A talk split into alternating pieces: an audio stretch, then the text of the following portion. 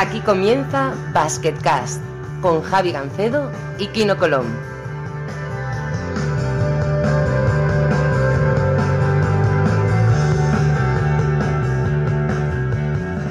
Hola a todos y bienvenidos a un nuevo episodio de Basketcast. Como siempre soy Javi Gancedo y conmigo está Kino Colón, campeón del mundo. Kino, muy buenas.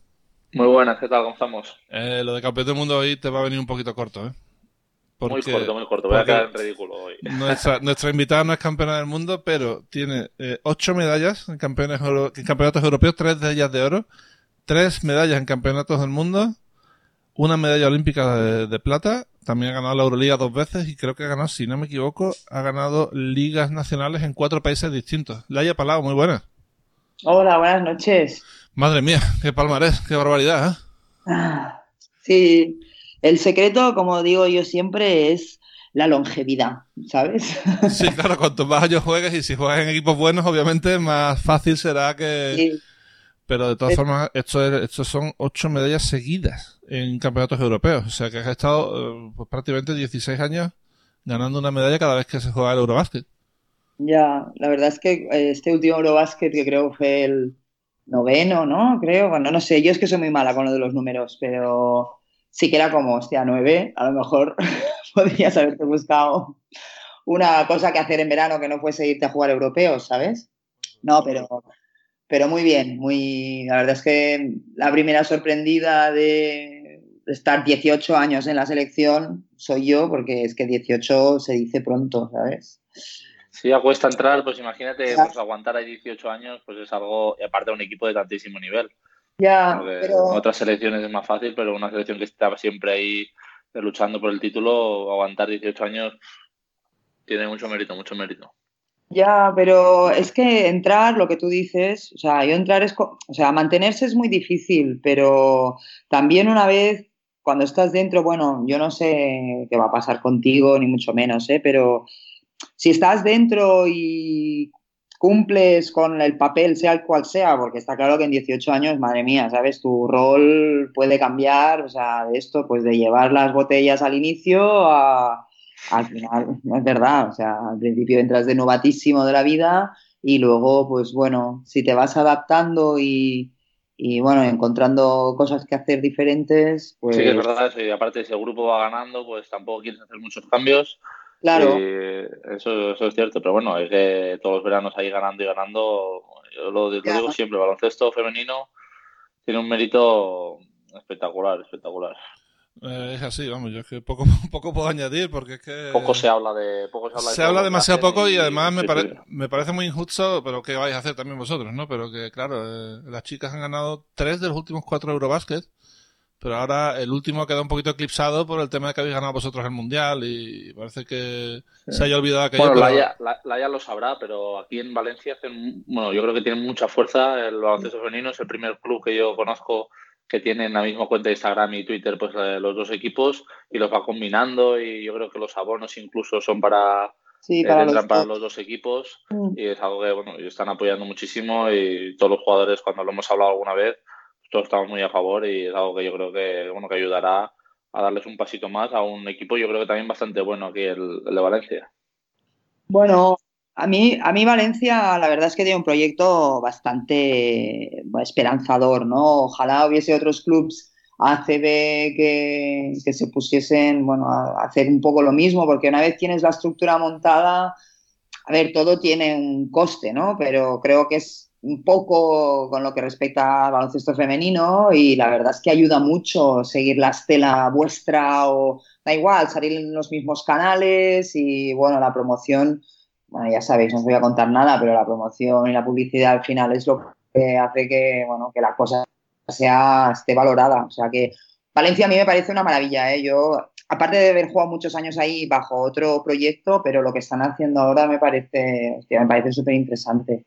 Tuvimos aquí en Basket al, al community manager de, de, Valencia, Álvaro Martínez, y dice que no hay distinción, 50% mujeres, 50% no, yo te digo yo que es así totalmente. Eh, me consta que estudiantes también hace buen trabajo también en redes con el baloncesto femenino, pero sí es verdad que ellos creen que esto va a ser la norma dentro de unos años y ojalá sea así, ¿no? Que se hable tanto de uno como de otro porque, porque claro, el baloncesto español ha hecho historia, pero es que ha hecho historia en los dos sexos, en masculino y femenino y, y bueno, debería tener más o menos la misma relevancia, creo. ¿eh? Bueno, el otro día, a mí sí que me pareció raro en el partido ACB, en la media parte, eh, bueno, me pareció raro porque nunca lo había visto, ¿eh? Y, eh, en la media parte nuestra estaban poniendo el, partido Valencia femenino y bueno, pues estabas ahí calentando y los aficionados pues bueno, celebrando las canastas de, del Valencia y bueno, me pareció curioso porque no había habido nunca una situación, esa situación aparte nosotros íbamos pues, perdiendo de 10, era un partido un poco raro en casa y bueno, pues veías ahí la doble, pues unos contentos porque el equipo femenino iba ganando, otros cabreados porque estábamos jugando fatal y nada, bueno, pues fue un poco curioso. Ya, pues me, ves que son iniciativas de estas que creo que, eh, bueno, a ti te parece raro, a mí también me parece raro a que lo dices, ¿no? Porque esto no sucede nunca, pero al final... Sí, sí, no digo que esté mal, me pareció... No, no, no, ya, ya, ya, ya, te he entendido eh, que te chocó, pero que me, me parece que al final, si eres capaz de crear una identidad como club, eh, yo, por ejemplo, lo he hecho toda la vida. O sea, por ejemplo, el, fútbol femenino, ahora está muy en boga, pero, por ejemplo, antes las chicas, como eran del Barça, yo hablo del Barça porque es de, o sea, de, mi, de donde soy yo, eh, les daba igual, o sea, a los aficionados del Barça les daba igual. Pues si eran chicas de fútbol, de fútbol, que se va a ver el hockey, el hockey, ¿no? Y al final eh, si tú a tu público lo, ¿sabes? lo identificas con ese color, pues van a querer ver todo lo que pase bajo ese escudo, ¿no? Y, bueno, creo que es una manera de, de, bueno, de solicitar eh, abonados, ¿no? Y de que la gente se enganche, igual que en la, en la campaña esta que sí que tenéis en Valencia de los abonados, que si te compras la de los chicos, eh, tienes que, o sea, también tienes la de las chicas. Y bueno, al final, es que si lo vas a conocer, el producto puede ser bueno o no, pero está claro que si nadie lo ve, nadie va a poder juzgar si es bueno o no. Correcto, correcto, absolutamente de acuerdo. Bueno, ya acabas de cumplir 40 años, eh, sigues en activo. Yo creo que eh, hoy en día, eh, con la subida de la esperanza de vida y todo esto, jugar con 40 años a partir de ahora no va a ser, no va a ser una cosa tan excepcional, pero aún así hay que estar con 40 años al, al pie del cañón, además jugando a un buen nivel como estás tú, ¿no? Sí, yo lo he dicho en varias entrevistas porque últimamente está claro que esto de preguntarle la edad a las señoritas, eh, en mi caso, ha, quedado muy fuera de lugar porque, claro, toda España sabe que tengo 40 años, pero que no va a ser tan eh, raro. Y bueno, ya lo estamos viendo, pero que no solo yo, pero que ahora, pues Pau no sé cuántos años tiene, pero tendrá 38 o 39, o Ginobili se retiró, bueno, o sea que que cada vez, si tienes suerte de no tener lesiones importantes y tal, cada vez estamos mejor cuidados y es verdad que, cada vez, pues, es que ya los 40 son los nuevos 30, podríamos. Yo quiero pensar esto. No sé, a mí me da la sensación de que, de que se te ve más, más feliz jugando eh, los últimos cinco años, vaya. Sí, yo soy mucho más feliz. Yo lo he dicho siempre a la que me, mira, me fui de Valencia, y no porque en Valencia lo estuviese mal, pero cuando me tuve que ir de Valencia, que tenía 30, como que cambió mi perspectiva de las cosas, cuando también estás ahí muy, muy engorilado con quiero ganar esto, quería, yo quería ganar una Euroliga y no sé qué, y qué jugadora quieres ser y todo ese rollo, y cuando dejé esto un poco al lado porque ya pensé que ya había conseguido un montón de cosas, pues es que pues gané otra Euroliga, eh, con la selección ha sido los últimos años una pasada y yo creo que como jugadora, sí, el otro día me preguntaban y claro, creo que soy mejor, está claro que no puedo ir a tanta velocidad como antes o a lo mejor no tengo tanto, ¿sabes? Tanta batería para dar, pero, pero creo que soy mejor jugadora, mucho más completa y en la pista puedo hacer muchas más cosas. De hecho, hiciste una cosa que a mí me parece admirable y me parece que es para quitarse el sombrero, que es eh, salir de, del equipo de Praga y eh, irte a Australia. Y por lo que he leído, porque no, esto es una cosa que me gustaría hablar, eh, también intentaste hacer un poquito de surf mientras estabas jugando, ¿no? Bueno, pues mira, lo del surf queda muy, queda muy romántico porque en realidad yo me fui a Australia porque sí, salí de Praga pensando, bueno, ya está, has jugado tantos años a Euroliga, a este nivel, no sé qué. Eh, bueno, como que pensé, ya está, ya has hecho lo que tenías que hacer y pensé que la aventura de Australia era como me permite jugar a baloncesto, pero bueno, sin exigirme el nivel de este, ¿no? Y era de, pues por las mañanas puedo ir a hacer, sur, bueno, yo me lo pinté ahí muy bucólico, ¿no? Me puedo ir a, ahí a la Gran Barrera a hacer eh, submarinismo, bueno, así como medio vacaciones y luego la verdad es que me encontré que en Anay, o sea, ahí eh, quién no te lo dirá, porque los australianos son gente muy dura de roer y, y las chicas, las chicas son subcampeonas del mundo nuestras, o sea que en realidad eh, la liga nadie habla de ella porque están ahí a hacer la más, como dicen los valencianos, que dices, madre mía, la otra punta del mundo, pero, pero existe y es exigente. Entonces, una vez allí vi que estaba entrenando como, como, como si no hubiese un mañana, dije, madre mía, pues me voy a volver porque lo del surf, la verdad es que entre que había tiburones, que me lo dijeron, porque sí me, hace, me hice un par de amigos surferos, me dijeron, venga, vámonos, pero eh, cerca de Melbourne tenía que irme a un par de horas de Melbourne, porque Melbourne es una como una, ¿cómo se dice? Una entrada de mar y el agua allí. Hice del surf porque allí no había ni media ola. Y entonces, mm, para ir a buscar las olas de verdad, eh, tenías que irte a una hora y media, dos de Melbourne. Y, y la verdad es que iba tan destrozada que no, no me dio ni para un día. Y aparte me decían, bueno, hay tiburones, pero tampoco hace nada. Y pensé, bueno, pues yo no sé, a, lo mejor les gusta la carne mediterránea, yo qué sé, digo, yo no, no, me, juego, no me juego la vida. No sé, a mí me parece que los tiburones sí hacen cosas, no sé. Eh.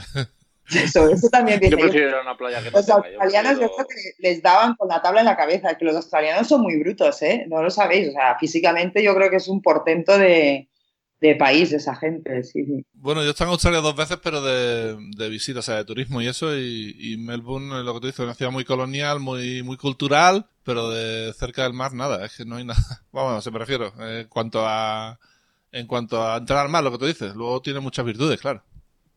No, no, a ver, Melbourne me pareció un sitio maravilloso. Yo llegué allí y al cabo de un mes pensé, yo me quedo a vivir aquí. No para siempre, pero una temporada larga porque es un país que está como muy por hacer, eh, que tienen, a ver, tienen, más que nada tienen dinero, presupuesto a tope, ¿sabes? Y es como una especie de Estados Unidos de esos años del way of life, de decir, aquí podemos hacerlo todo, más una versión así un poco europea. La verdad es que es muy chulo, ¿eh? Pero luego también noté la distancia mucho. O sea, era de, madre mía, es que estoy muy lejos. O sea, aquí no es de me pasa algo y en un, día me planto casa, ¿sabes? De hecho, yo creo que una de las cagadas que ha hecho eh, algún país, por ejemplo Inglaterra en este caso, fue utilizar Australia como una especie de prisión. O sea, en los años siglo XVIII, XVII, mandaban a la gente, a los, a los delincuentes los mandaban a Australia allí para que se...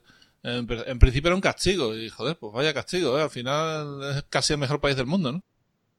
Ahora sí, pero bueno, en ese momento sí, era lo más malito, estaba allí, eh, rollo, bueno, desterraos un poco, ¿no? De allí no vais a hacer daño a nadie porque esa isla es muy grande y, y bueno, estaba muy virgen, la verdad. Y sigue, ¿eh? sigue, la verdad es que la extensión es enorme y, bueno, una experiencia. La verdad es que el baloncesto al final, pues mira, esto de irme a Australia ha sido una de las cosas que, bueno, que recuerdo.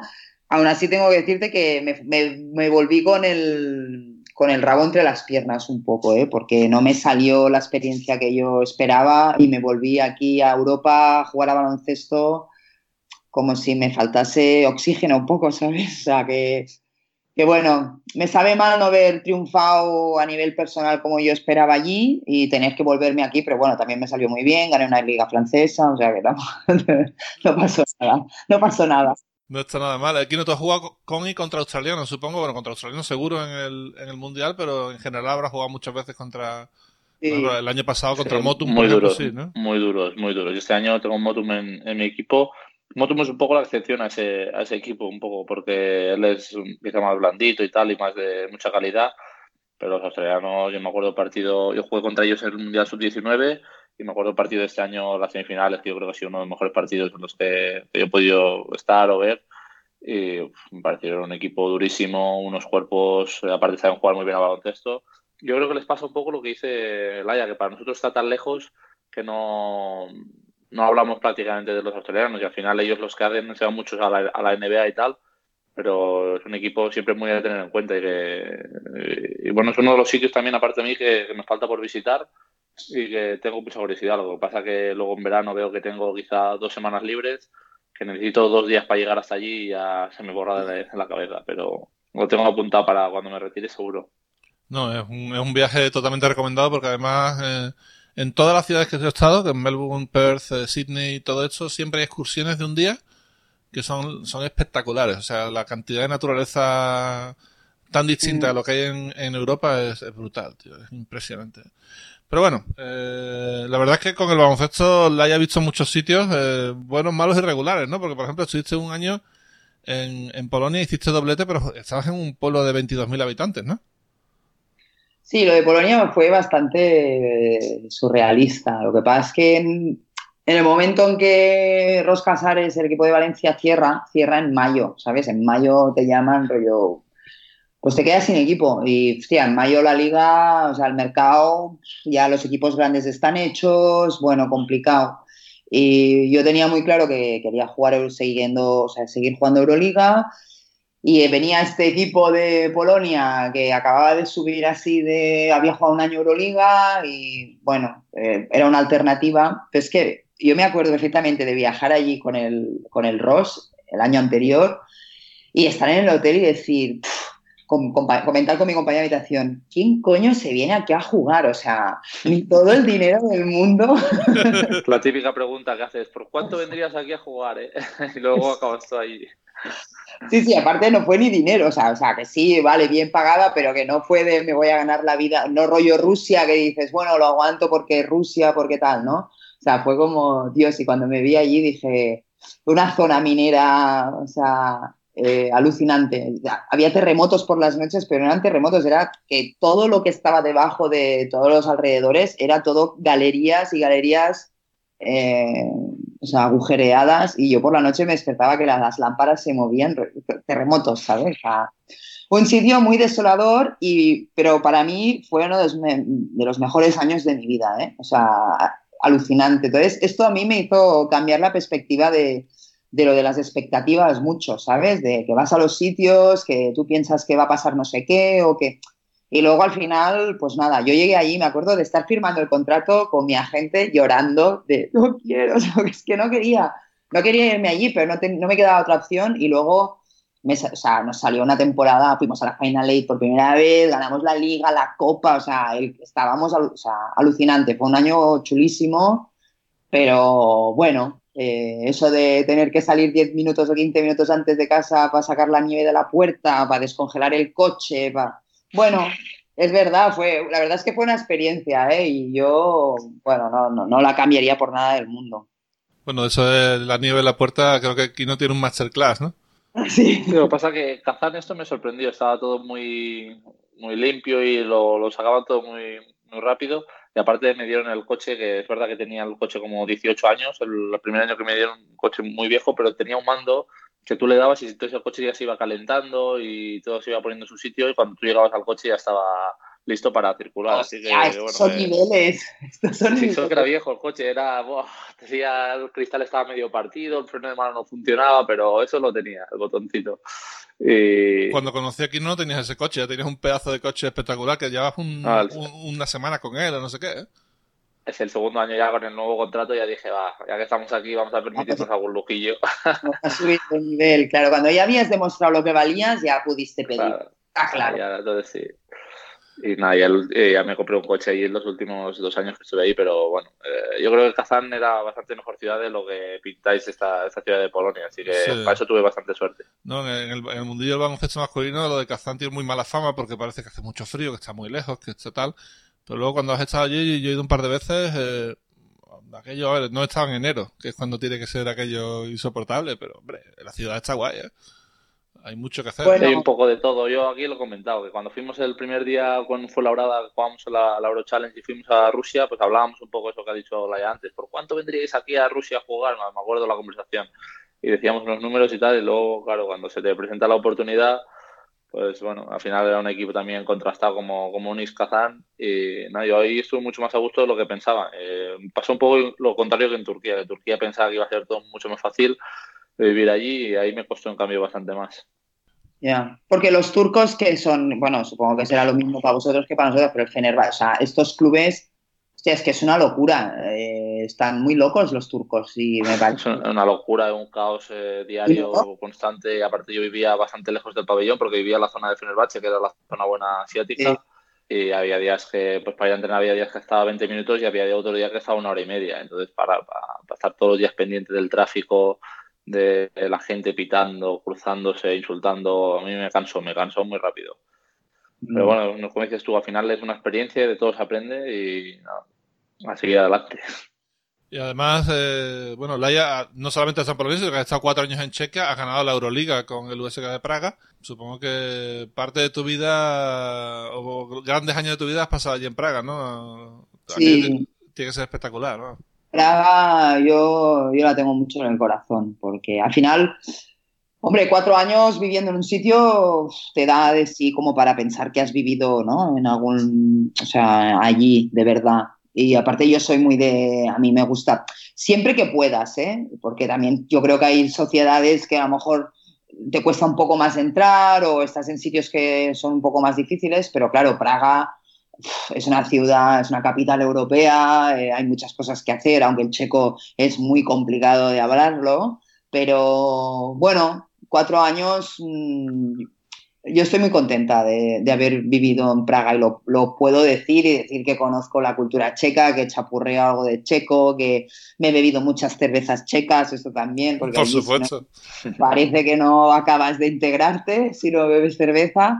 Y, y bueno, y aparte pues estar en ese club que, que bueno, parecía siempre con unas ciertas aspiraciones, pero que sí, pero no, pero sí, pero no. y bueno, cuando ganas algo alguna cosa muy importante como es una Euroliga eh, y encima lo haces que no eres ni favorito, que eres el pobretón de todos y que te enfrentas ahí a los super rusos y a los super turcos y a los super buenos y lo ganas, pues bueno, yo, bueno, siempre sabe mejor, es como este año pasado con el Girona que, que bueno, que vas ahí de de eterno rival y cuando te llevas alguna, pues la verdad es que sabe mejor. O sea, o como, no sé, Kino, vosotros, yo creo que vuestras expectativas no era de lo vamos a petar a ganar el Mundial, ¿no? Sí, este año no íbamos de favoritos, como dices tú. Por y eso.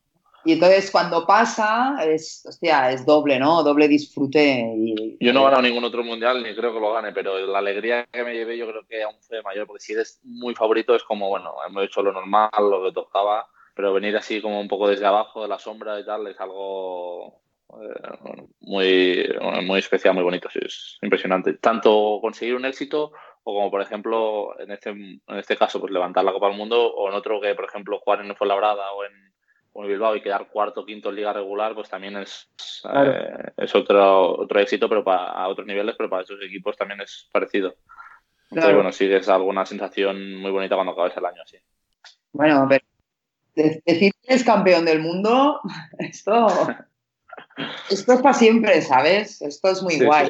Esto, esto es para siempre, da igual cómo y cuándo y por qué, pero esto ya, esto te queda muy bien. felicidades. hablando mal, la verdad es que es la hostia. lo he dicho, pero hostia, que, que qué ilusión, que antes, Javi, también comentabas que lo nuestro había quedado eclipsado y yo lo entiendo porque obviamente, o sea, un campeón del mundo es campeón del mundo, pero eh, bueno, a nosotras, o al menos particularmente a mí, a mí me da igual, es que todos tenemos que hacer nuestro trabajo, ¿sabes? Entonces, nosotras teníamos un europeo, pues lo hemos ganado. Y es lo que estaba diciendo ahora Kino, que, eh, hombre, ganar un campeonato del mundo es la hostia, pero quedar cuarto cuando para tu club es lo máximo, también es la hostia, ¿no? Entonces, eh, a mí o sea, fenomenal que hayáis ganado porque al final que el baloncesto español sea poderoso a nosotras nos va muy bien también, ¿sabes? Entonces, eh, pues nada, alegría para todos, ¿sabes? Oro para todos.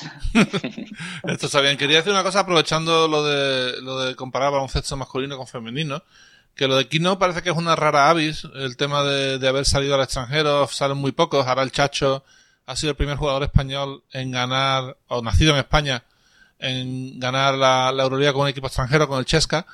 Pero claro, vosotras lo lleváis haciendo y lo lleváis haciendo muchos años. Por ejemplo, Silvia Domínguez, sin ir más lejos, eh, ha ganado tres Euroligas seguidas con tres equipos distintos. Esto yo creo que no va a pasar más en baloncesto masculino ni femenino. Eh, Alba Torrens ha estado allí en Ekaterinburg muchos años y está ganando muchas cosas. Tú has ganado eh, con Praga la, la, Euroliga, o sea que es algo bastante habitual que las jugadoras españolas emigren y, se busquen la vida en otros países, ¿no? Y bueno, en ese sentido sí que vais adelantada. Eh, bueno, por necesidad, ¿sabes? Claro, el, tema es que, claro, la Liga CB de aquí, la Liga Española de Tíos es potente, ¿sabes? Es una de las mejores de Europa, por no decir la mejor. Bueno, yo no sé, la verdad es que no estoy muy, tengo que decirlo, no estoy muy puesta. Me gusta mucho ver Euroliga de tíos y tal, y algún partido de ACB, pero no, no, no lo sé exactamente, pero es muy buena vuestra liga. Entonces, cuando España tenía una liga poderosa de chicas, no se iba nadie. O sea, ahí no se había movido ni el tato, pero a la que la cosa empezó la crisis y empezó a bajar, eh, pues tuvimos que irnos porque los proyectos deportivos es que no quedó nada, ¿no? Y el Salamanca ha estado muchos años solo jugando Euroliga y, bueno, entonces, claro, si tienes buenas jugadoras, la gente se tiene que ir fuera porque ya no es a nivel económico que también, pero es que detrás no había no habían equipos que jugasen Euroliga ni que, ah, ¿sabes?, que aspirasen a ganar Final Four ni cosas de estas. Entonces, pues bueno, nos tuvimos que ir, pero yo lo de la rara, o sea, a mí Kino me parece que seguramente si has ido a la selección y estás donde estás es porque también has pasado y has ido a jugar a sitios. Es que yo creo que como jugador mmm, es una experiencia que te hace mejor, seguro. No, no, está clarísimo, está clarísimo. Lo he dicho yo siempre, esto que los cuatro años esto fuera me han ayudado muchísimo. Ya no solo jugador, persona también. Eh, es una experiencia, de todo aprendes. Y yo siempre lo digo, digo, si al final he vuelto a España como campeón del mundo, jugador de la selección y tal, eh, tan mal no lo habré hecho marchándome. Y yo a todos los amigos que, que pueden y les aconsejo que si no tienen nada fuerte aquí en España y bueno, que prueben la aventura porque yo creo que es algo muy bonito y muy bueno para, para la persona y para el jugador. Sí, es que es doble, es que y de repente eres el extranjero, ¿sabes? Entonces es un peso extra, yo creo, ¿no? Porque si te has eso, eso. Y, y, cómo te valoran ahí fuera también Exacto. es una sí. cosa totalmente diferente. Sí, y si te has ido a Kazán es porque algo bien tendrás que hacer y lo tienes que demostrar cada día. Entonces, yo creo que el, el nivel de exigencia también es más alto y, y bueno, y responder y también es como que, coño, te han traído allí, ¿no? Entonces, bueno, pues también te, te permiten unas ciertas licencias. Yo creo que sí, es... yo creo que el, que el, éxito en estos sitios, y bueno, tú lo sabrás, es, es aguantar, porque bueno, que te fichen sí. es difícil, pero que te quieran renovar equipos de estos que pueden elegir a cualquiera de Europa y tal, y que sigan apostando por ti, que luego cuando me fui aún querían volverme a renovar, yo creo que el trabajo ahí, lo, lo más satisfactorio que me lleva de ahí es eso. Bueno, yo últimamente utilizo mucho dos palabras, que es una es resistencia, porque esto es básico, y luego lo de la adaptación, porque al final, o sea, tú puedes ser muy bueno, pero esto, por ejemplo, Quinoa, yo me fui de Praga, pero con las puertas abiertas, ¿sabes? Entonces, si te vas de estos sitios y ellos quieren que vuelvas, esto es chulo porque no solo has jugado bien, sino que creo que ellos han entendido que tú te has adaptado a lo suyo, ¿sabes? Y yo creo que esto es un plus. Es, sí, un, sí, sí. es un plus como persona y como jugador, quiere decir que has entendido más cosas todavía, ¿no? Con lo cual, pues... Has intentado adaptar al club, a la cultura, a la forma oh. que tienen ellos de, las cosas y es algo, pues una vivencia, una experiencia que te llevas para toda la vida y que luego hay muchas cosas que tú puedes utilizar aquí en, en uh -huh. España y te irán muy bien. Lai, te quería preguntar una cosa que es que, eh, bueno, en el baloncesto masculino es habitual que las parejas de los jugadores pues vayan al sitio donde juega el jugador y se queden allí a vivir toda la temporada. No sé si esto pasa también en el baloncesto femenino. Pues mira, me alegro que me hagas esta pregunta, porque esto, bueno, y que va referida un poco también con el tema de la maternidad. Eh, pues mira, para nosotras mm, el tema de la, de la familia o de formar, un, no sé, una unidad familiar, lo que sea, ¿no? Eh, a veces nos resulta un poco más complicado porque, primero, no está tan bien, o sea, no está, no es tan habitual, ¿no? Que la mujer decida que va a trabajar ella y que pues la pareja va a seguirla, da igual, ¿eh? sea hombre o mujer, porque también en nuestro mundo esto es bastante habitual, con lo cual Mm, he visto algunas americanas, o sea, sí que he visto algunos hombres eh, siguiendo a mujeres, eh, pero en general, tío, yo he ido bastante a mi rollo, ¿sabes? O sea, mis relaciones han sido bastante poco duraderas y no lo quiero achacar al baloncesto, pero es muy complicado a la vez eh, estar en la distancia o yo qué sé, ¿sabes? Es complicado. Y no porque no pueda no haya podido, en mi caso, por ejemplo, mantener a alguien conmigo, ¿sabes? a nivel económico, a lo mejor sí que me lo hubiese podido permitir, pero es verdad que, que, bueno, que no es tan fácil, y te lo digo, sobre todo hombres, no es tan fácil, yo creo, que, que vayan a dejarlo todo para seguir a sus mujeres, A no ser que puedan hacer un, un, trabajo, trabajen desde casa o cosas así, pero bueno, así de ser un, mantenido, poquito. Y, pero no, por, no sé por qué, y la verdad es que me parece raro porque a veces también están como mal vistos y pienso, pues va tontería, ¿sabes? Pero también dudo que el tío ese, perdón, eh, con todos los respetos, no sé si ese hombre luego al final va a estar haciendo, eh, ayudando en casa, ¿sabes? Es que también me veo que el tío a lo mejor está mantenido, pero yo no sé si se encarga de cocinar. Viviendo la vida. exacto, ¿sabes? No sé si se encarga de cocinar y estar estar cuidando a la persona que está trabajando y que está currándoselo, o, bueno, ¿no? O está ahí que se va al gym y está de puta madre. No sí, claro. No, pero bueno, la idea, la idea es que sí, ¿no? O sea, si viene de mantenido, lo mínimo es trabajar, ¿no? Digo yo, en caso que sea. Eso sería la idea, pero no he visto. Va a hacerlo ver, que a veces, a veces es importante también hacerlo ver, ¿eh? Sí.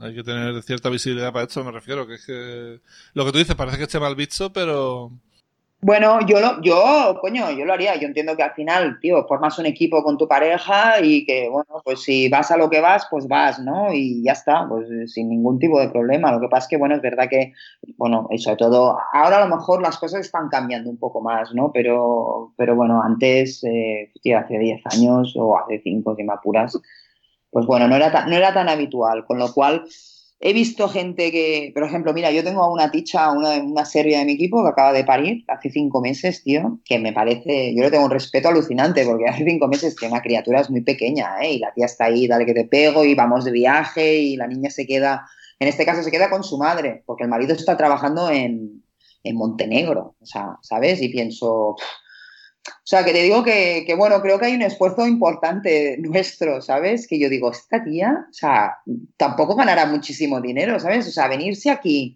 y dejar cada vez a su hija, e irse tres días a no sé dónde a jugar y, bueno, me, parece un sacrificio bastante heavy, ¿sabes? Y, pero me mola también, a la vez pienso, pues bueno, la tía le gusta jugar al baloncesto, es su modo de vida, tiene esta oportunidad de estar en Girona y, lo hace, ¿no? Pero bueno, me, me parece muy valiente y a la vez, eh, bueno, no sé, yo le admiro bastante. Sí, ese es otro tema, de la conciliación maternal. Eh, no sé, hay gente que incluso descartará la idea de ser madre por jugar y eso es terrible. Pues, yo, pues mírame, o sea, yo, a ver, yo nunca, nunca he sido, tenido mucho esta idea de la maternidad tampoco, pero eh, está claro que si me hubiese pasado por la cabeza, pues no sé qué hubiese hecho, porque.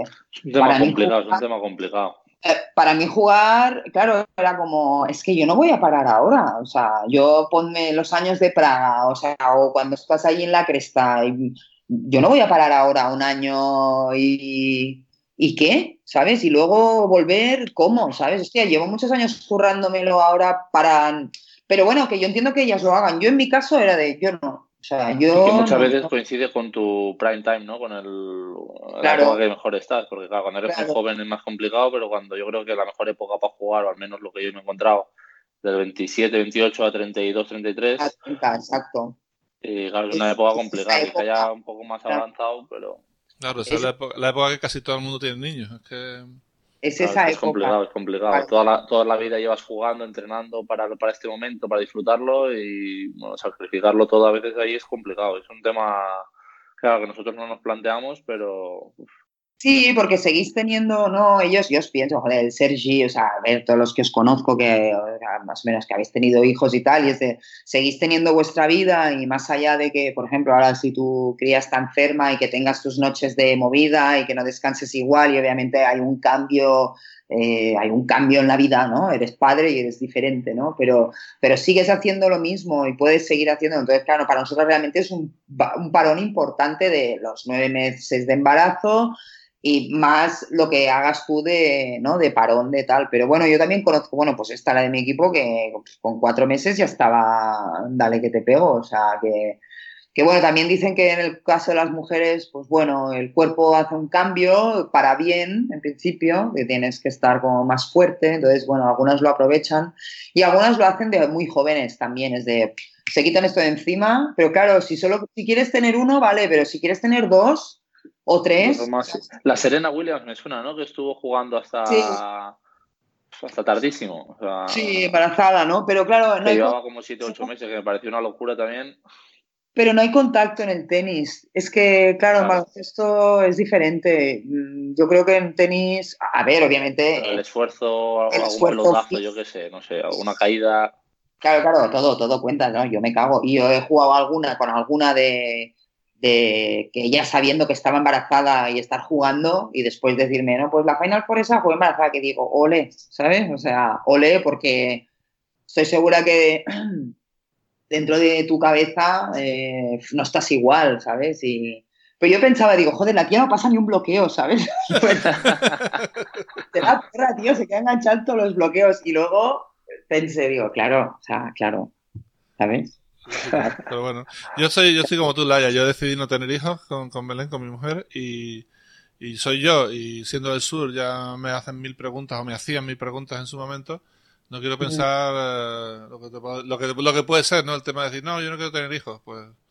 Bueno, en mi caso también, yo qué sé, yo no sé, espero no arrepentirme, que no creo, pero estoy muy contenta con la vida que tengo y con la que he tenido, ¿sabes? Entonces, mm, bueno, pues es, da igual, yo me he dedicado en cuerpo y alma a esto y chus, y luego cuando se acabe, pero bueno, sin, sin, sin ponerme dramática, rollo, guay, cuando deje de jugar no voy a tener vida, no, pues es que me da igual y luego no, pues si no tengo hijos, no sé, creo que la vida hay muchas opciones y, y bueno, que hay mujeres, también me gusta pensar que, ah, pues esto, que podemos decidir si queremos o no queremos tener eh, familia, ¿no? Y en mi caso, pues soy muy independiente, me gusta mucho muchas cosas y bueno, cuando acabe de jugar, pues supongo que tendré tiempo para hacer todas estas, irte a, irme a Australia como Kino. Madre mía. Ahí nos encontraremos surfeando, pero yo lo de los tiburones me ha tirado un poco para atrás, ¿eh? Bueno, es que a mí me tiró... bastante cagón yo, y aparte leí que también hay muchas arañas, ¿no? Por ahí, por, Uy, muchas, muchas. Uy, yo lo pasé, lo pasé fatal porque yo soy muy... No tengo miedo a casi nada, pero las arañas me dan mucho rollo y es que ahí, tío, o sea, es que están por todos lados y son gigantes, ¿no? Es que te matan, o sea, son, son malas, o sea, hay algunas que son malas y están a diario y que dices, pues por eso te digo lo de los australianos, que son de tapasta, de verdad. O Cancelando el vuelo ya a Australia en 3, 2, 1, ¿eh? Laia, los murciélagos, los murciélagos son, son gigantescos, ¿eh? Son aguiluchos, tío, es que todo es descomunal, o sea, en los parques y de repente veías ahí una cosa colgando y dices, pero bueno. Venga, ya no voy, ya no voy. No, no, no, pero se ve que comen, se ve que comen frutas, se llaman fruit bats y, por lo visto solamente comen, solo comen fruta, claro, yo lo, primero que ves dices, joder, este tío, vamos, se va, se va a convertir en Drácula en tres segundos, vamos. pero no, me acuerdo que a mi mujer le pasó uno por encima de noche que bueno, que parecía ahí que, que no sé, le iba a pegar yo una, una, una dentellada, ¿no? Pero, pero luego nos, dimos cuenta que no, que solo comen fruta, menos mal. ¿no? No pasa nada, no, no hacen nada, ahí solo hay un pulpo que te mata, eh, tres arañas, tres especies de araña, y luego un tiburón de estos asesinos no sé qué y una serpiente. Y una medusa, también. Yo recuerdo, recuerdo una playa que era perfecta, ideal, o sea, era un bosque que terminaba en una playa de arena perfecta. No, esas no pican. Hay una que es un lago que tú flotas con medusas, que no pican te pones ahí, hay millones, es millones, que yo no me atreví también, digo, a ver si luego va a haber alguna que sí. Como los pimientos del padrón, digo, yo no me la juego. Ya, totalmente. ¿eh? Bueno, te quería preguntar por una cosa que es lo del documental aquel, que por cierto, si no lo habéis visto, lo tenéis que ver, de la niña del gancho. Eh, sí, ha, parecido, ha parecido que habéis seguido en contacto, ¿no? Mm.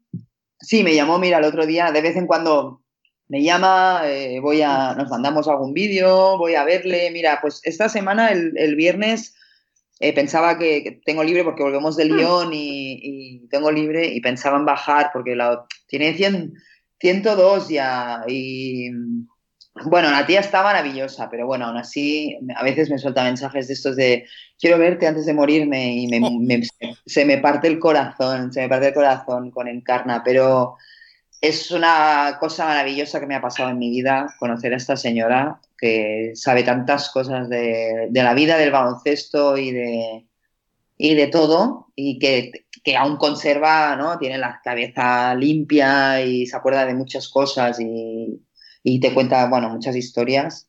Pero no rollo abuela cebolleta de estas de un poco pesada, no, no, ella te lo adereza, es murciana y tiene, la verdad es que tiene mucha, mucha vida dentro aún y te canta y bueno, es, la verdad es que es una historia súper bonita. Sí, la verdad es que yo verla, o sea, gente del mundo mirarla, ¿no? Porque, porque bueno, es bonita la historia, sí. No, el documental está muy bien, Kino, te lo recomiendo si puedes verlo en algún... Es difícil de encontrar, eso sí que es cierto que la difusión... Sí, es complicado, sí. Pero si lo encuentro te intentaré pasar una copia de alguna manera, legal o ilegalmente, pero, pero no, porque merece mucho la pena. Es una señora que ha vivido la guerra civil, ha vivido la posguerra, o sea, chapó. ¿eh? El equipo de la falange, ¿sabes? Estaba. Sí, sí, es verdad, es verdad, cierto, cierto. el equipo de la falange jugó, ¿sabes? Pues estaba seleccionada y claro, era lo que había en ese momento. O sea, que ha pasado cosas, o sea, tiene, es que no os lo podéis imaginar, su casa es un museo, o sea, alucinante y tiene como cuartillas, ¿sabes? De los clubes, como que le citaban, eh, señora Encarnación Hernández, eh, se le solicita a las 5 de la tarde que acuda para ir al partido, de no sé qué, ahí todo mecanografía, ¿sabes? O sea, unas cosas que las miras y dices, esto, esto como existía, ¿sabes? O sea, no sé, cosas maravillosas de, baloncesto, ¿no? Es un poco friki, pero ella te lo enseña, lo tiene ahí todo plastificado, se lee los periódicos. A mí me ve siempre jugar, siempre, y luego me llama, ¿sabes? Me llama y me dice, hoy regular.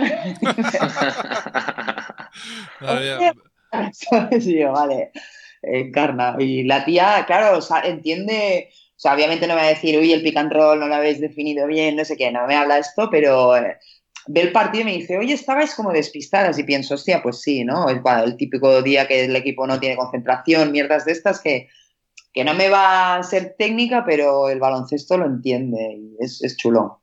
Por eso que no hay que guardar cosas, tío. Eh, por eso, porque dentro de 50 años... Tengo a mi madre ahí. Mi madre, mi madre me lo guarda todo. Tengo trocitos de periódico de cuando tenía 6 años y luego cada año que va pasando va haciendo más álbums eh, y la verdad es que hace, me, hizo cuatro o cinco álbumes de Hoffman y han quedado espectaculares, pero es un regalazo que me ha hecho mi madre y bueno, tengo ahí toda mi vida, vamos.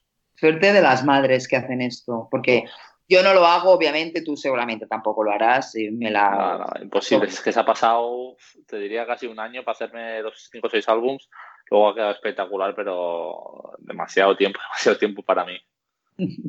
Bueno, al final, yo qué sé, estas cosas lo he dicho, lo, apreciarás mucho eh, a lo largo de tu vida, no sé, en algún momento esperemos dentro de muchos años, ¿no? Seguramente. es un regalazo, es un regalazo, ya lo digo, se lo ha ocurrado y nada, yo que yo no tengo la paciencia para hacer estas cosas, eso yo me conozco. Bueno, tenemos un turno de preguntas que es bastante largo hoy porque, en fin, la invitada lo merece y hay gente muy curiosa y que tiene muchas cosas, muchas ganas de saber cosas de ti.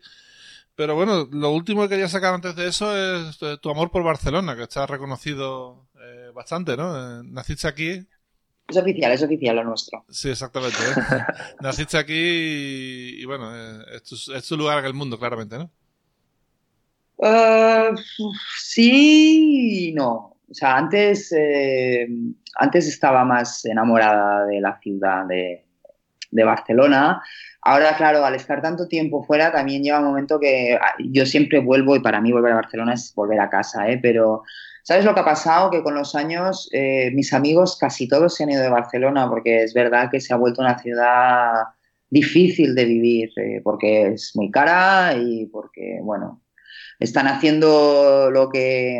Voy a poner ahí mi falca eh, reivindicativa, por si lo escucha alguien no, estoy muy triste porque me parece que Barcelona tiene una identidad maravillosa y, bueno, la, han estado vendiendo mucho, ¿no? Y bueno, para la gente de Barcelona pues es complicado seguir el ritmo, con lo cual Barcelona pues sí, está mi madre, está mi hermano, eh, pero mis amigos mm, se han ido casi todos de, de, la capital, se han ido fuera. También es verdad que todos se han puesto a tener criaturas y bueno, tener criaturas en una ciudad grande también pues es complicado.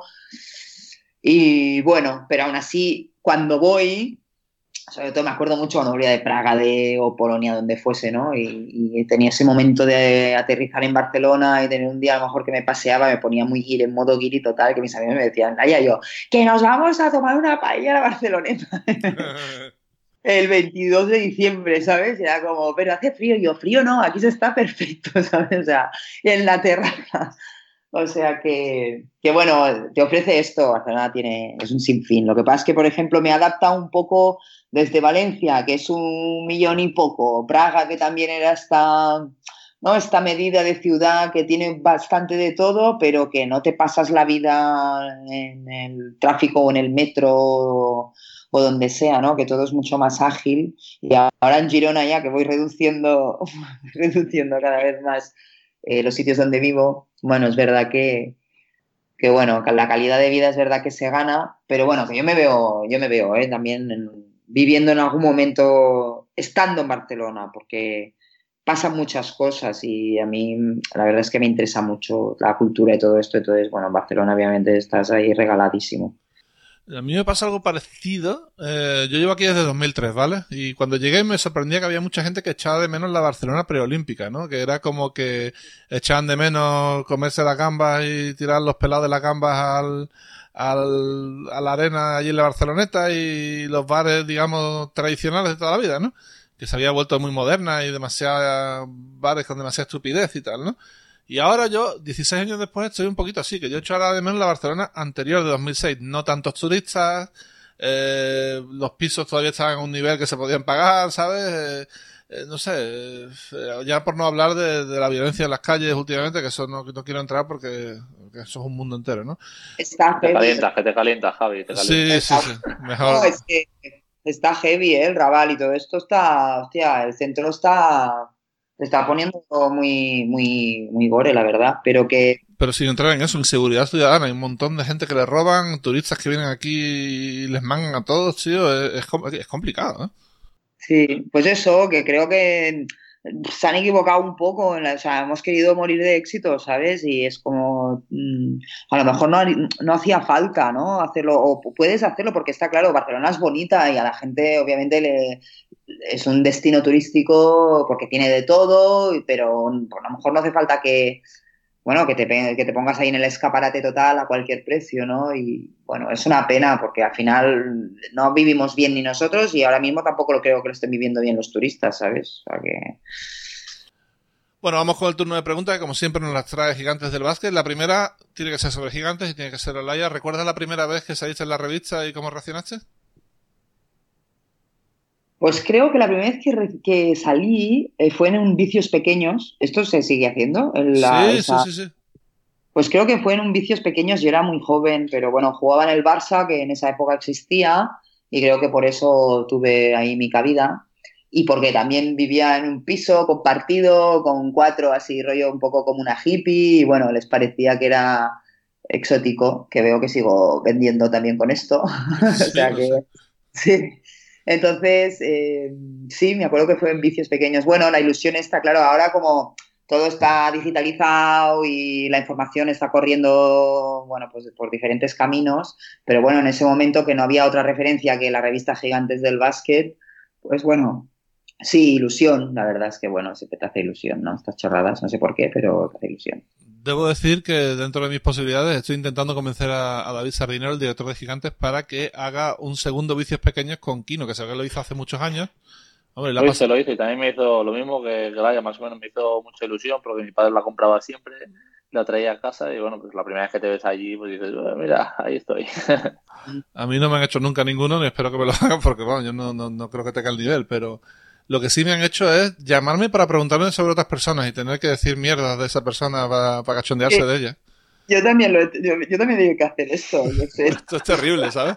Es terrible porque de repente dices, madre mía, o sea, justamente no te lo puedo decir porque no te lo puedo decir, ¿sabes? O sea, hay cosas que no se pueden contar. Totalmente de acuerdo, totalmente de acuerdo. Bueno, la, primera pregunta, eh, esta está guay, ¿eh? Es de un chico que se llama Iván Joven, nos pregunta, eh, ¿qué os parecería una competición de baloncesto mixto? Viendo el nivel de ambos sexos, sería perfectamente jugable y habría un papel para cualquier físico. A mí me molaría. Ah. A mí me encantaría pasar balones arriba, tío, ahí para que machacasen. Al salirse. Es el sueño de mi vida. Es el sueño Sin mirar ahí como tú haces. Exacto, de va, te la meto y tú para abajo y ya está. O estos tiros que hago que a veces no van a ningún lado, que la recoja alguien, a mí me gustaría. me gustaría que pasase. No sé, eh, a ver, no creo que tenga mucha cabida en el mundo en el que estamos ahora mismo, pero y está claro que no podemos competir físicamente, yo lo asumo perfectamente, no tengo ningún problema con esto. Pero bueno, si fuesen mixtos, lo que pasa es que acabaría siendo pues no sé si sería, espero que no, pero no sé si sería lo típico de cuando juegas a un fútbol al cole que hay siempre uno malo que no le pasa nunca el balón, ¿sabes? a mí no me gustaría en esa, ¿sabes? Rollo una box and one mixta, quédate en la esquina. O cuando juegas al pádel que siempre se la tiras al malo, ¿no? Para que falle. Exacto, ahí que detectas el punto débil.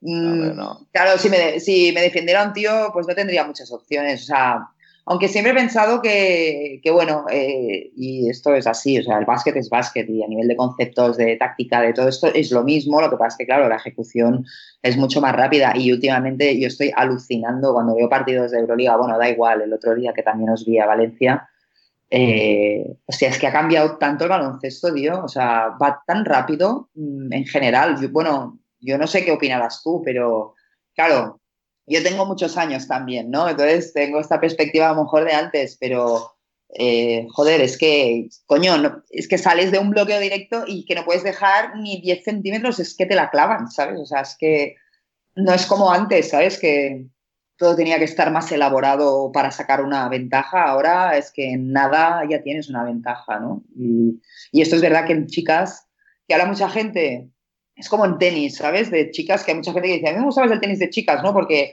a lo mejor puedes ver tres o cuatro intercambios de golpes, es que los tíos hacen pum, ace o pum, pum, ¿sabes? Entonces, eh, sí que es verdad que en chicas, que ahora estamos a un, buen, a un mejor nivel, eh, bueno, te da mejor más tiempo de ver baloncesto de cómo, cómo se trenzan las jugadas, ¿no? Porque no, no, no finiquitamos tan rápido nosotras. Pero vosotros, hostia, es que uno contra uno, bum, bum, te vas y la meten para adentro y ya está, se ha acabado la jugada, ¿sabes? Sí, es una buena, una buena reflexión. No sé, yo creo que, al final la, mayor diferencia está a nivel físico, está claro, porque luego yo sigo bastante el básquet femenino, bueno, sobre todo los europeos, los veranos, los mundiales y todo esto lo veo bastante y se ven partidos muy chulos y yo creo que el aficionado disfruta mucho también. Pasa que, claro, jugando con, con hombres lo que dices tú, yo creo que al final pues, eh, físicamente hay mucha diferencia y es un poco pues lo que la mayor diferencia que habría, pero bueno, eh, sería curioso también pues, eh, verlo y, probarlo, ¿por qué no? Hombre, yo si lo montamos, yo voy, ¿eh? tú, tú por tirar a cualquier cosa, ¿eh? Yo me vendo, yo me vendo, vamos, yo te digo. No lo había pensado, pero es verdad que sois dos jugadores de, corte muy parecido, bases pasadores que les gusta el no look pass, o sea, bien, ¿no? Ahí, tenéis muchas similaridades, ¿eh? Vale, pues eh, compartimos puesto, ¿vale? Está guay, ¿eh? Bueno, Paco Gallo, pregunta para Laia. Eh, tu forma de jugar hasta de botar el balón siempre me ha recordado al del gran Nacho Solozábal. ¿Te lo han dicho alguna vez? Pues mira, no. Lo de... No, con Nacho no me había comparado nunca nadie. Eh, esto porque parece, es retro, ¿no? Sí, supongo. Es base, es, zurdo, era, del Barça, bueno, tiene sentido la comparación. Además, eh, Solozábal entraba a Caranza marcando los pasos. Yo siempre digo que Solozábal es el inventor de Eurostep, que no es Ginobili ni ninguno de estos. ¿eh? El tío, el tío marcaba los pasos en las entradas de forma brutal. Y, visto con perspectiva y habiendo, visto jugar los dos, sí que hay cierto parecido. Eso, creo que el tío tiene razón, sí. Pero bueno. Pues porque obviamente Nacho Solozábal fue uno de los bases importantes del Barça y, bueno, yo creo que de la, de la Liga Española. Em, pero el otro día, mira, que se lo justo se lo comenté aquí, ¿no? Que hizo una entrada así que miró hacia atrás, rollo, se la voy a dar atrás, que dije, vaya finta de ojos maravillosa que has hecho. Que al final, como Manu Ginobili, ¿no? Que dices, hostia, es que parece que vaya lento, ¿sabes? Pero bueno, va cuando tiene que ir, ¿no? Y a lo mejor, pues Nacho Solozábal, pues eh, era como marco los pasos y espero a que mi defensor se equivoque o no haga, se ponga donde no se tenga que poner, me tomo ese tiempo para leerlo. Y bueno, lo voy a decir porque, claro, como no soy Speedy González no puedo hacerlo más rápido. Bueno, al final eh, se trata un poco de leer el, baloncesto, de leer eh, la defensa rival, y yo creo que ahí tú también eres eres muy buena y por eso bueno, también consigues la mayoría de las ventajas que consigues por eso, porque no somos más rápidos que, el rival, pero quizá lees o te anticipas un poco con el pensamiento al rival y eso es lo que nos da pues, cierta ventaja. Lo hablábamos también alguna vez con San Emeterio, que no metió canastas este con la velocidad que, tiene, que no tiene una velocidad punta muy alta y el tío pues no, no lo para lo de San Emeterio es una pasada, ¿eh? A mí me parece un jugador alucinante, porque aparte de, se la va a jugar aunque tenga el tío ahí encima y lo ves y hace pim, pim, pim y acaba sacando lo que dices, pues muy bien. Sí, oh, sí, sí. Increíble, es increíble. es increíble. Le, le, ha pasado también a, a Juan que los últimos años que perdió velocidad, a Juan Carlos Navarro, pero mm. seguía sacando unos tiros que, que, que eran ver, increíbles, ¿no? O sea, pero Carlos Navarro es otra, es otra movida de, de, de jugador, porque... Es otro universo este. este es, claro, tiene velocidad, pero da igual, porque él tira como quiere sin mirar y con los pies para el otro lado y las enchufa, ¿sabes? Y esto... A lo mejor Mira, no... yo, la primera vez que fui a entrenar con la, con la selección española, eh, estaba Navarro lesionado de un pie, no sé qué le pasaba, que no podía apoyarlo. Y dijo, ¿puedo tirar un poco? Bueno, no, no me preguntó. Digo, voy a tirar un poco y empezó a tirar con un pie. Y yo dije, ¿dónde va este? Si no puede ni caminar. Empezó a tirar con un pie, empezó a meter, a meter, a meter. Empezamos a contar todos, estábamos flipando. Bueno, todos los que éramos más nuevos, los, los, los y tal, ni miraban. Empezó, y yo creo que a una, una pierna metió como 40 y, 42 o 43, fallando dos o tres. Increíble, triples, ¿eh? Y yo dije, esto es el talento natural más grande que, que puede haber. Es que el tío cojo sin haber calentado, sin haber cogido una pelota en quizá no sé cuántas semanas, llegó ahí y empezó a enchufar triples de una manera, nos quedamos todos flipados. Bueno. Yo, yo, yo lo más parecido que he visto a esto fue una vez eh, en Sevilla, vino el Breogán y estaba Charlie Vela en el Breogán, que también era un anotador de estos bestias, ¿no? Sí, me acuerdo, me acuerdo. Eh, no sé qué pasaba, que mis padres tenían que ir a no sé dónde, me dejaron el pabellón una hora antes, yo me senté allí en mi sitio y de repente aparece el Breogán, sabéis, San Pablo eh, en enero, pues allí hizo un frío espantoso y llegó el tío con unos guantes y con un gorro. Y con los guantes puestos, que eran unos guantes de lana gordos, metió 11 triples sin fallar ninguno. pero digo, pero ¿cómo puede tener Metió el primero y empecé a reír. Digo, joder, ¿cómo ha sido capaz de meter un triple con los... Y metió 11 y ya no es que fallara, sino que el tío ya dejó de tirar porque dice, bueno, ya estoy harto. Y dije, joder, gente que nace con, con ese don, tío. Es así. Ahí. Sí. Es espectacular. Bueno, eh, José Manuel Vicente dice, escuché a Maya Valdemoro decir algo así que con algo así que como con el, el, auge del fútbol femenino podría acabar con el resto del deporte femenino. ¿Estáis de acuerdo? Uf. Difícil.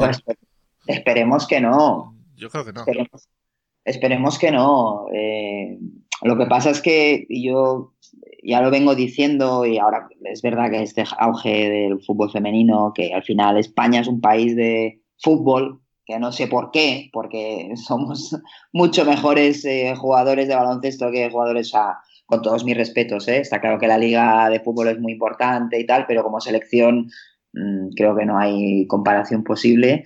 Eh, y a mí me sabe mal, o sea, todo lo que sea deporte femenino, venga, a UPA, ¿sabes? Yo no voy a decir que no, pero me sabe mal que, bueno, que haya este auge, porque pienso que que al final, o sea, eh, estamos mucho más adelantadas nosotras, pero ya no digo baloncesto femenino, digo el balonmano, digo el waterpolo, o sea, como equipos hemos conseguido muchísimas más cosas. Lo que pasa es que, bueno, ahora mismo el foco está en el fútbol y, bueno, al final eh, los medios de comunicación acaban sacando lo que les sigue interesando, que sigue siendo fútbol otra vez y me sabe mal porque pienso que, coño, pues habría que realzar eh, los equipos que realmente se lo merecen, ¿no? Que en este caso, pues bueno, creo que el baloncesto se lo merece y creo que, que hay otros deportes eh, femeninos que, que, llevan muchos años currándoselo y haciendo muy bien las cosas. Entonces, me sabe mal que les pongan ese foco a ellas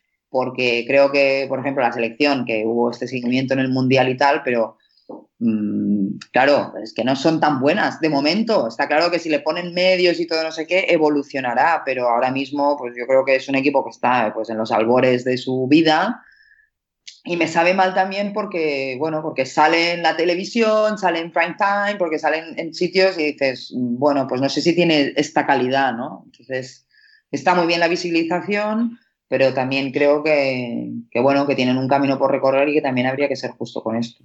O sea, a, mí, a mí que tal jugador de fútbol se lesione dos semanas o tres me da igual, pero lo que haga, por ejemplo, pues la selección de baloncesto femenino, o Lilla Valentín, o Carolina Marín, pues me interesa muchísimo más. Y ahí, ahí sí es verdad que la, la, sensación que tengo yo es que la, los deportes de la 1 sí que son bastante más plurales que el resto.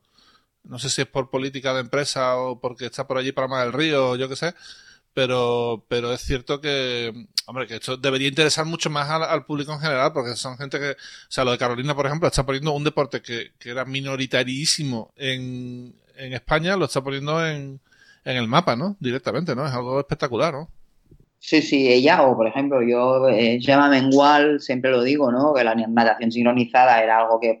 Y la tía, yo no sé si tiene 20 medallas, ¿sabes? O sea, que es una de las deportistas más laureadas de toda la historia española. Y es una tía que salió de la nada eh, y, bueno, se, se forjó ella sola una historia. Entonces, bueno, me sabe, me sabe mal, porque al final es verdad que tendríamos que tener espacio para todos, pero ya no digo esto porque, yo qué sé, la Liga Sobal de balonmano, eh, da igual, fútbol sala, eh, hockey, hay, hay un montón de, ya no hablemos de atletismo, sobre todo, por ejemplo, cuando vas a unas Olimpiadas y tienes esta perspectiva, ¿no? De, de todos los deportistas y atletas, ¿no? ¿Cuál es su realidad eh, del, día a día? Que dices, madre mía. Y esos tíos están currándoselo, pero, o sea, millón, millones de, días, ¿no? Y, nadie les hace caso, en realidad. Y pienso que, que, bueno, que es injusto. O sea, ya no...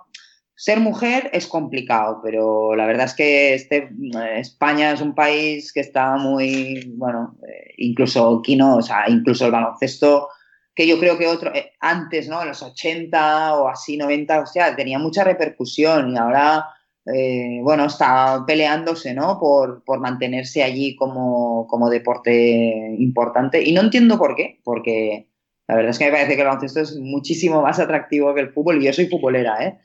Pero, y, y, somos mucho más ganadores aparte, ¿no? Que normalmente la gente siempre va a, con los equipos ganadores. Sí, a caballo ganador, sí, sí. No, ¿Qué puedo decir? No, estoy completamente de acuerdo. Es que es amén, amén. No se puede decir nada. No se puede no, añadir no nada. se puede añadir nada más. Así que vamos con la siguiente pregunta. Álvaro Medo para vosotros dos, para Laia y para Kino. Eh, si podía hacer un top 5 de quinteto, o un quinteto de, de, jugadores o jugadoras con los que hayáis compartido equipo. Difícil, ¿eh? Uy, esto siempre me pone muy nerviosa esto, me cuesta mucho. Es como cuando, ¿qué película? ¿Qué libro? ¿Sabes? Como, uh, madre mía, es que hay tantos que que no sé, bueno, Kino, yo no sé si, si una Yo lo dije el año pasado, ya te acuerdas que me hiciste la misma pregunta al principio y me cayeron hostias por todos lados porque puse con los que mejor me llevo y con los que mejor me llevé y con los que iría a cualquier lado del mundo. Que, que me iría, pues ya lo dije, con John Cortajarría, con Álvaro Muñoz, Javi Vega, eh, Adrián Lasso y luego pues quizá tu amigo Antón Ponkrashov o bueno, alguno de estos. Llévate, los llévate, llévate a Marco he Llévate a Marco, y- Marco Vanis también estaría por ahí. y deja a en tierra, hombre. Eh, Me llevaría a los dos, un sexto hombre siempre viene bien. Y nada, yo con, con estos seis me iría a cualquier lado. Mira, te hago la promesa de que esto yo con Ponkrashev lo voy a arreglar, ¿eh? Es que me trató muy mal eh, cuando era joven. Pero muy mal, ¿eh? Que Pero es muy de- buen chaval. Yo de- creo. es- eh, ahora no lo veo. Yo creo que Cantio ahora ha cambiado mucho porque es un cacho pan. Ahora es un cacho pan. Bueno, ojalá, ¿eh? Y bueno, Laia, tú, que, bueno, que tienes, ¿tienes opinión o prefieres reservártela? No, mira, yo con cualquier quinteto este de la selección española, de las mías, eh, me iba. Eh, también, pero me hace gracia lo que dice Kino, porque en realidad, eh, claro, puede haber un jugador que digas, a ver, podemos decir sin duda, ¿no? Eh, Juan Carlos Navarro, da igual, Pau, Marc, yo que sé, cualquiera de estos que obviamente son grandísimos jugadores, pero al final con quien tú has estado en el vestuario, con quien tú te has pasado más balones o has entendido y- Claro, más años. Sí, sí. más años o igual el baloncesto, ¿no? Pues al final para ti son los jugadores que a ti te valen, ¿no? Y que te dices, me los llevaría a cualquier lado. Entonces, no tiene que ser forzosamente pues los mejores del mundo o los que representan que son los mejores del mundo, ¿no? Pero Bueno, bueno, como esto- también te diré que este verano ha sido espectacular, ¿eh? Cómo me han tratado, cómo hemos estado de, de bien con la selección, también me lo llevaba, bueno, he ido con ellos a cualquier lado. Es un, ¿Te un quieres vestuario. si quieres ganar copas del mundo, llévate a esos, ¿no? y no nos ha ido mal, no nos ha ido mal tampoco, Claro. pero buah, también un grupo espectacular de personas. Lo que pasa es que con estos que hablo, pues he compartido cuatro o cinco años de, de mi vida mínimo y entonces, claro, eso al final tiene, tiene una- un, un apego muy mayor. Ya ves, yo si, si tuviera que decir como, como periodista cinco jugadores ya se iban, se iban a cabrear conmigo, pues bastantes algunos, ¿eh? Pero claro, tú estarías aquí, ¿no? Por supuesto. Y, Es por, eso, es por- por eso es mejor no mojarse, por eso Sí, sí, sí. mejor no decir nunca nada. Esa- Estaría tú y Hermano Cucho estaréis siempre en mi equipo. Y ahora los otros tres, mejor lo pienso y lo digo la semana que viene porque, porque es difícil, es muy difícil esto. Bueno, quedan tres preguntas, vamos a hacer las tres, ¿no? ¿Os parece? Eh, dicen, eh, re- dice, vaya par de jugones, Kino y Laia, recordando a Andrés Montes, ¿cuál es el jugador, la jugadora más vacilona que habéis visto en pizza? Uf, yo este lo tengo bastante claro. Yo jugué contra Carlos Arroyo cuando estaba en Turquía, que estaba en plan sobrado total. O sea, yo contra el Barça creo que también jugué contra él. Yo estaba fuera, creo, ya jugué, pero ahí estaba más moderado. Pero cuando estaba en Turquía, o sea, aparte el tío un estilazo espectacular y un jugón. Y me acuerdo jugar contra el Invictas que encima le ganamos ahí de uno y dije, este tío, este tío es el amo. Yo Jugona no, pero bueno, yo claro, voy a decir Diana Taurasi, que es la mejor jugadora del mundo, que, le da tiempo a esa, le da tiempo a todo, a pegarte, a hablar con el árbitro, a no sé qué, no sé cuántos, a metértela para aquí, para allá, indefendible y... Buenísima, una jugadoraza. Pero esa, esa, tía es que es una pasada. y aparte, bueno, esto, ¿no? Aparte como ella es, su madre es argentina, eh, habla en español, entonces está ahí medio jugando y te va diciendo, ¿qué pasa, flaca? ¿Sabes? Te va hablando y te dices, ahora estoy aquí sudando tinta para que no me las metas y le da tiempo a todo, le da tiempo a todo a, pegarte cuando te ataca, cuando te defiende, cuando... Bueno, da igual, a metértelas y bueno, es un escándalo, la verdad. Las dos últimas preguntas son para Laia. La primera es de Adrián. Te pregunta cuál es el, campeonato eh, con la selección que recuerdas con más cariño y el campeonato o no clasificación más triste. Mm, bueno, lo que más recuerdo son las Olimpiadas. Eh, supongo que. Claro, como no he ganado nada así, o sea, no he ganado ni unas Olimpiadas ni un Mundial, no como otros, pues em, de mis platas, de lo máximo que he ganado, pues bueno, las Olimpiadas, porque las Olimpiadas siempre, siempre son algo más ¿no? que, un campeonato normal.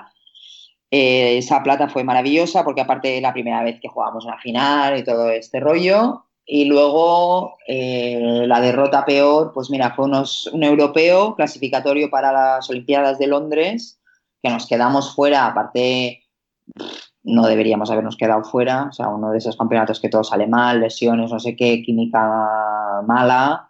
Y bueno, te quedas ahí en las puertas y, la verdad es que da mucha pena, sí. Bueno, en la última, me gustaría preguntarte, Laia, ¿qué parte de pasión y qué parte de trabajo le queda al baloncesto a esas alturas de, tu carrera? Mm, pues pasión toda, porque es que si no, no creo que estuviese aquí. Eh, cuando te pegas, Mira, esta semana pasada que nos fuimos de Estambul directas a Vitoria, porque como había todo el tema de la huelga general en Cataluña, no sabíamos si íbamos a poder salir o no, que te chingas esos viajes que dices, madre mía, ¿qué hago aquí con 40 palos? ¿vale? Que te pego la carretera. Que es lo más... Me gusta viajar, pero bueno, ya sabes, es, bastante eh, coñazo. Y... Pero me gusta, la verdad es que le sigo encontrando cada día eh, es divertido, es divertido, me lo paso bien. Y también llevo, también llevo tiempo diciendo que creo que soy más, casi más profesional ahora que antes, porque hay una época que cuando eres más joven que sí, trabajas y tal, pero bueno, estás como, tienes más cosas en la cabeza, ¿no? Y ahora pues como que soy más consciente del valor que tiene para mí levantarme, ir a entrenar, eh, hacer buenas sesiones, no sé, estoy como más atenta, no sé. Es como que, sí, creo que soy... Hay más pasión que profesionalismo, pero creo que las dos tienen que ir juntas porque si no, no tendría sentido. Pues nada, vamos a ir terminando. Kino, lo primero, te vas a Tel Aviv esta semana. Eh, a ver qué tal, ¿no? Vas a jugar una de estas canchas icónicas como, como a la mano del día, estarás deseando que llegue el partido, ¿no?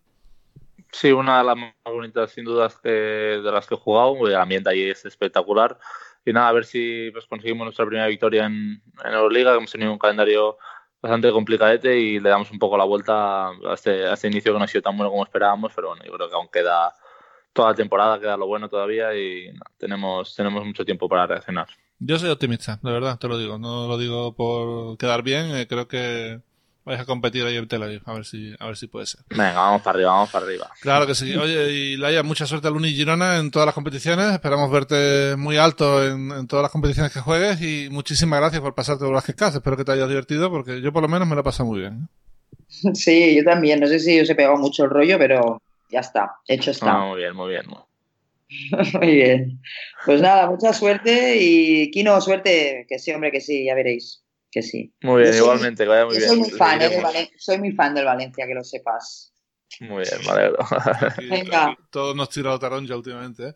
Y nada, y muchas, muchas gracias a todos por estar aquí. Nos vemos dentro de dos semanas. La semana que viene es doble en Euroliga, así que no haremos Basket Cast. Intentaremos hacer una cosita con, con el tema del bonus, pero volveremos dentro de dos semanas aquí en Basket